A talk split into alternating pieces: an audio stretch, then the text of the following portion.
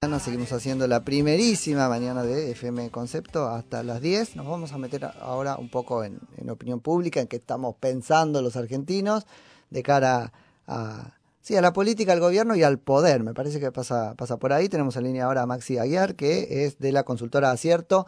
Hola Maxi, Nico Yacoy en FM Concepto. Buen día, muchas gracias por atenderme.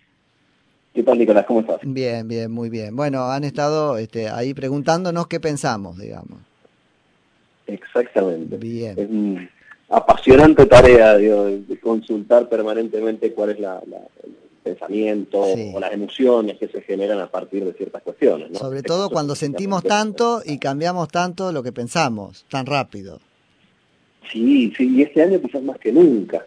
Decía, estábamos justamente midiendo la, la, la imagen de Alberto Fernández en este primer año de gestión y desde que tenemos registro es la imagen que más ha variado en un presidente en el marco de tan solo un año. Ah, mira vos, vos. ¿Y eso desde cuándo? ¿Desde cuándo tenés registro?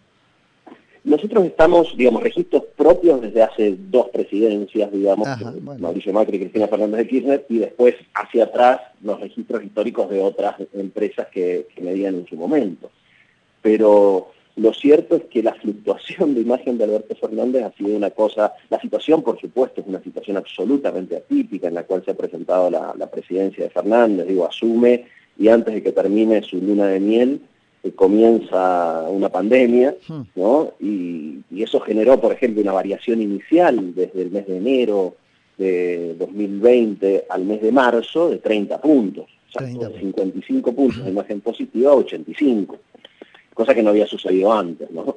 Y, luego, después viene un proceso de declinación, digo, muy exitoso en esa primera etapa de generar un consenso detrás de algunas medidas bastante restrictivas, como sucedió con algunos otros presidentes de Latinoamérica que dictaron medidas restrictivas ante el COVID, y luego al irse ir creciendo los casos e ir alargándose contra el COVID, comenzó a caer.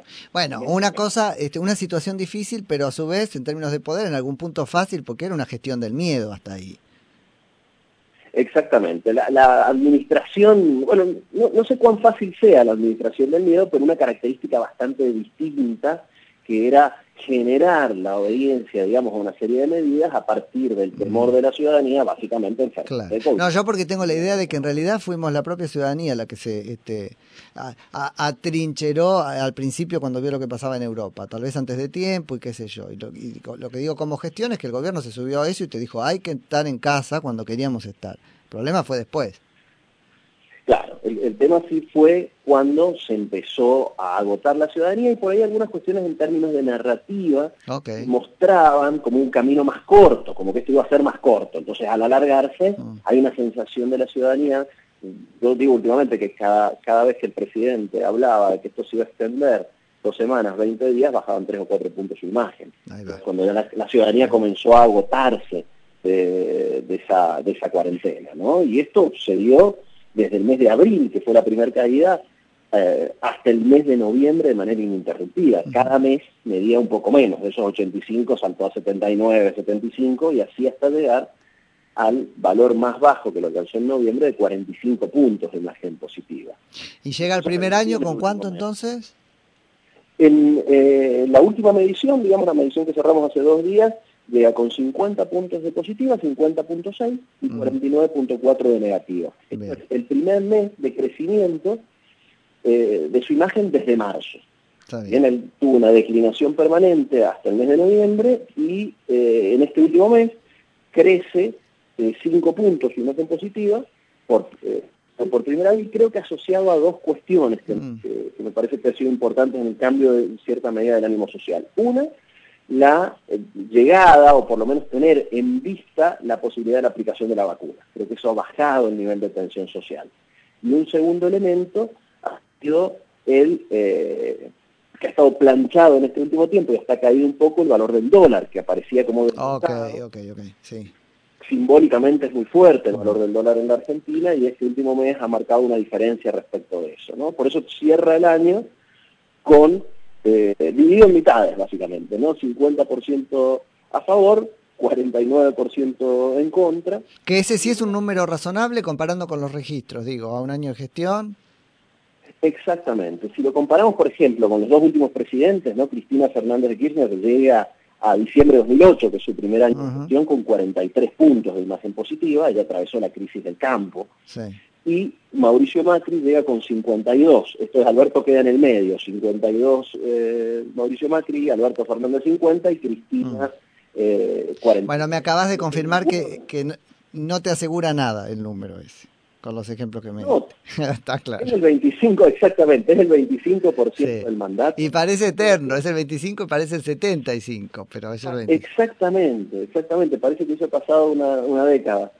Qué, impresionante, qué, impresionante. Esto, ¿Este número es con Maradona adentro o Maradona afuera? Porque digo, la gestión, del, el descalabro en que consistió este, la, gestión del velatorio, ¿no, no hizo mella en la imagen del presidente? No, esto es con Maradona adentro. en este contexto hay dos elementos. Hay algunas cuestiones que son más visibles y que se transfieren a atributos de la gestión, porque atributos se, se, transfiere con lo de Maradona, desorganización, eh, toda una serie de, de, atributos negativos a la gestión. Pero hay otras cosas que tienen que ver con las cuestiones más del metro cuadrado de la ciudadanía. Si el dólar no sube, yo siento que la inflación no va a subir demasiado, con lo cual voy a tener que pagar menos. ¿Bien? Si hay una vacuna a la vista va a cambiar mi cotidianidad. El velorio de Maradona no le cambia nada a nadie, simplemente muestra una serie de atributos que serán importantes sobre todo en la etapa que viene, porque lo que se viene para el gobierno es un desafío enorme que es administrar la colocación de la vacuna. Bueno, por eso, ¿cómo no te va a afectar? Eso te habla de la precariedad de la opinión pública en Argentina. ¿Cómo no te va a afectar el metro cuadrado? Te lo afectará pasado mañana, pero te lo afecta.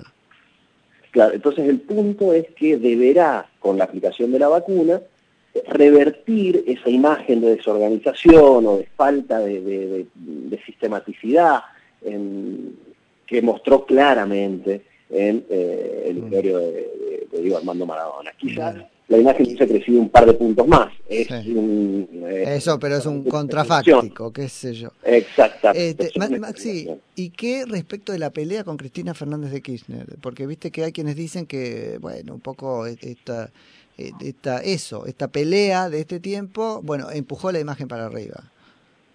Claro, hay una cosa que creo que es interesante. Nosotros preguntamos un motivo de opinión. Cuando contestan, tengo una opinión positiva o negativa de Alberto Fernández, la siguiente pregunta es ¿por qué? Una pregunta abierta. El principal motivo de opinión positiva ha sido la ocupación de la salud y la pandemia. Esto es lo que lo apoyan. Lo primero que argumentan es esto. Lo, ¿Qué argumentan aquellos que no lo apoyan? el primer argumento claramente está manejado por Cristina Fernández. Con lo cual hay un electorado, hay un grupo de la ciudadanía que no lo apoyaría de todas maneras, y argumenta a través de Cristina Fernández Kirchner, pero hay un grupo en el, centro, te diré, que, eh, en el cual se supo ubicar en términos electorales en su momento, que está siempre en riesgo en virtud de cuán cerca está de Cristina Fernández Kirchner. Entonces, en ese contexto, mm. a mayor distancia, ese grupo se acerca un poco más al Pero es el que lo votó, porque... Cristina, claro, pero es el que lo votó.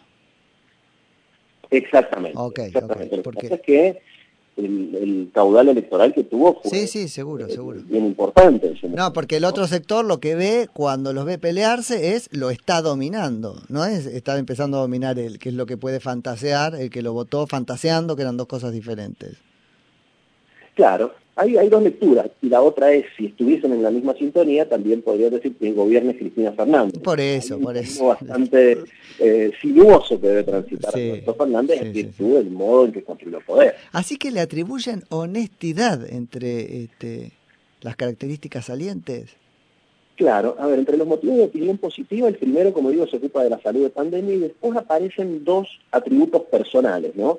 Eh, es honesto, confiable, sincero, capaz, capacidad y honestidad. No, bueno, pero ves, claro, vos me vas a decir no mates al mensajero, Nico, no mates al mensajero. Pero fíjate, honestidad, eh, eh, además veo que honestidad en términos de credibilidad. Y no ha faltado su palabra cada vez que habló.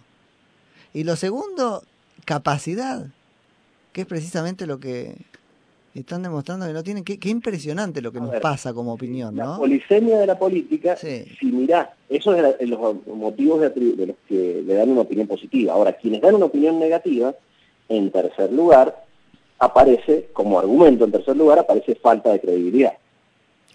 con lo cual es un argumento a favor para los que lo apoyan y es un argumento en contra para los que ah. creen que la gestión no es buena. Como todo es variable, ¿no? Polémico. Como todo es variable, más que sí, más que polémico, en realidad. No hay vara, porque depende de este, el lado que estoy, lo veo como una cosa buena o mala. Yo prefiero que me digan, lo voto porque me gusta el perro, bueno, es indiscutible, tiene un perro, te puede gustar.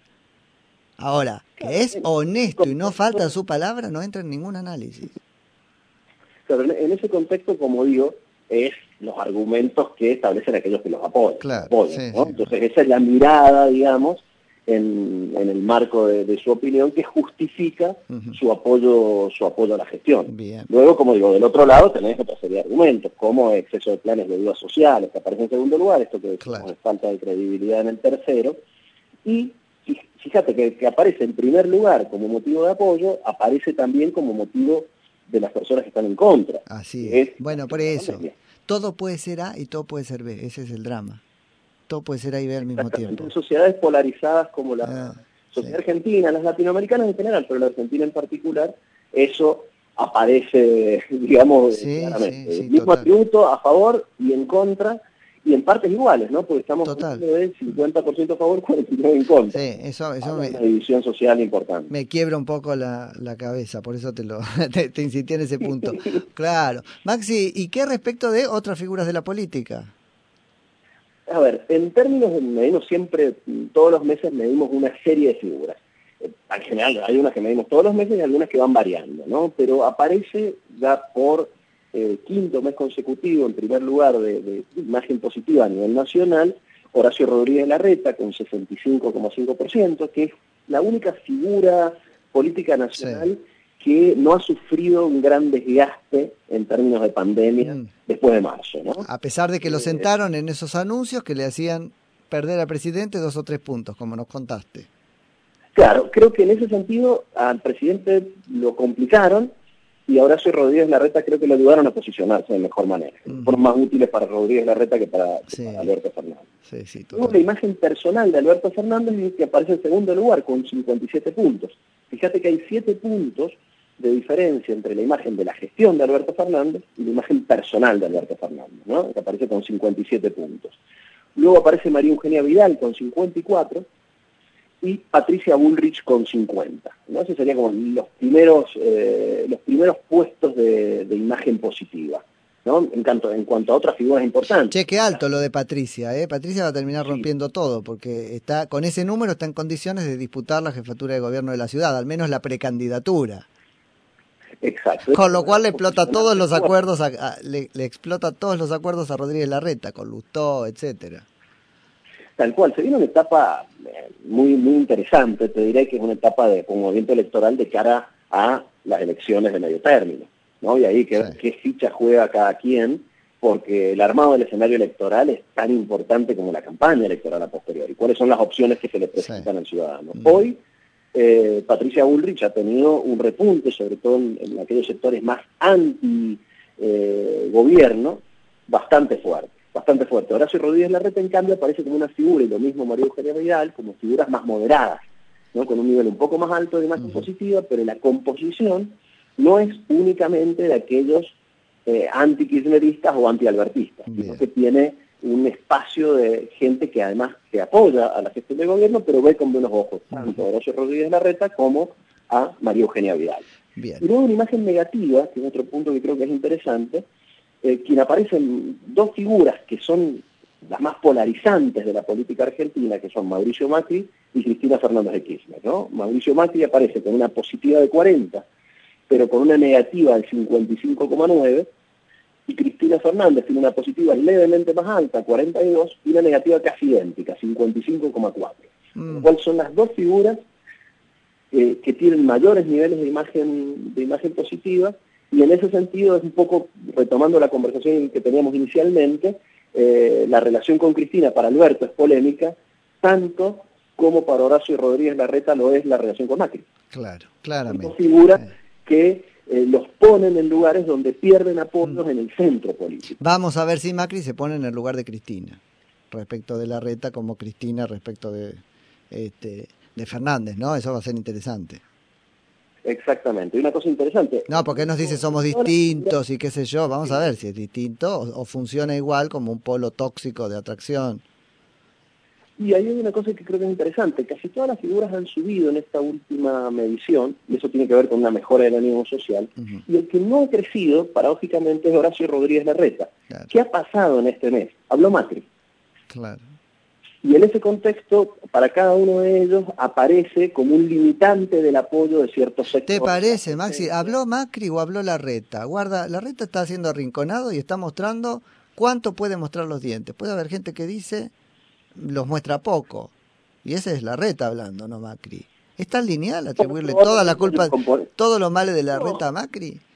No, probablemente hay un componente respecto a lo que ha sucedido con eh, los fondos de, Ciudad de Buenos Aires que lo haya perjudicado al interior de Ciudad de Buenos Aires. Pero fíjate qué interesante, aquello que podría perjudicarlo en términos de una potencial no defensa adecuada de los intereses de la ciudad, lo, eh, lo ha, digo, al, mirarlo territorialmente, afuera de Ciudad de Buenos Aires, lo ha victimizado. Cosa que lo pone también en un lugar que eh, interesante. Entonces ahí están como esas dos fuerzas que se compensan, ¿no? En Ciudad de Buenos Aires cae y en el, en el resto, en el interior del país sobre todo, crece asociado a esta figura de victimización respecto de un otro poderoso que impone eh, una acción. Bueno, hay ahí un proceso de, un proceso de transferencia de votos para ganar que vamos a ver después en qué queda, ¿no? Cristalizado. Todavía es temprano, por último, para 2021, pero tenés algunos números, ¿no? Exacto. Nosotros hicimos un ejercicio, porque lo cierto es que las elecciones están lejos, de presentarle a los encuestados y decirles básicamente, si se presentaran las mismas fuerzas políticas que en 2019, ¿a quién votaría en las elecciones legislativas? Y ahí aparece, en primer lugar, el Frente de Todos, con 28,9%, en segundo lugar, Juntos por el Cambio, con 19,7%, y en tercer lugar, llamativamente, Despertar los Liberales, con 8 puntos.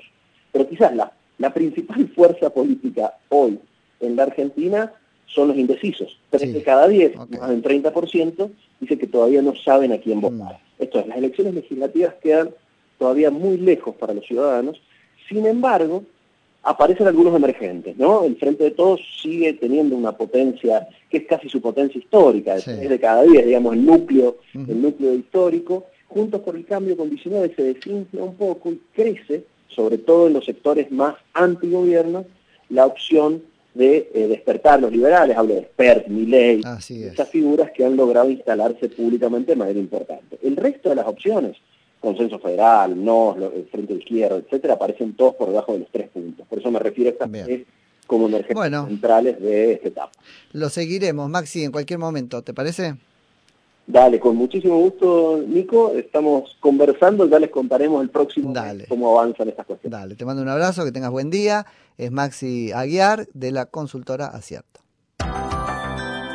Escúchanos en cualquier lugar del mundo a través de nuestra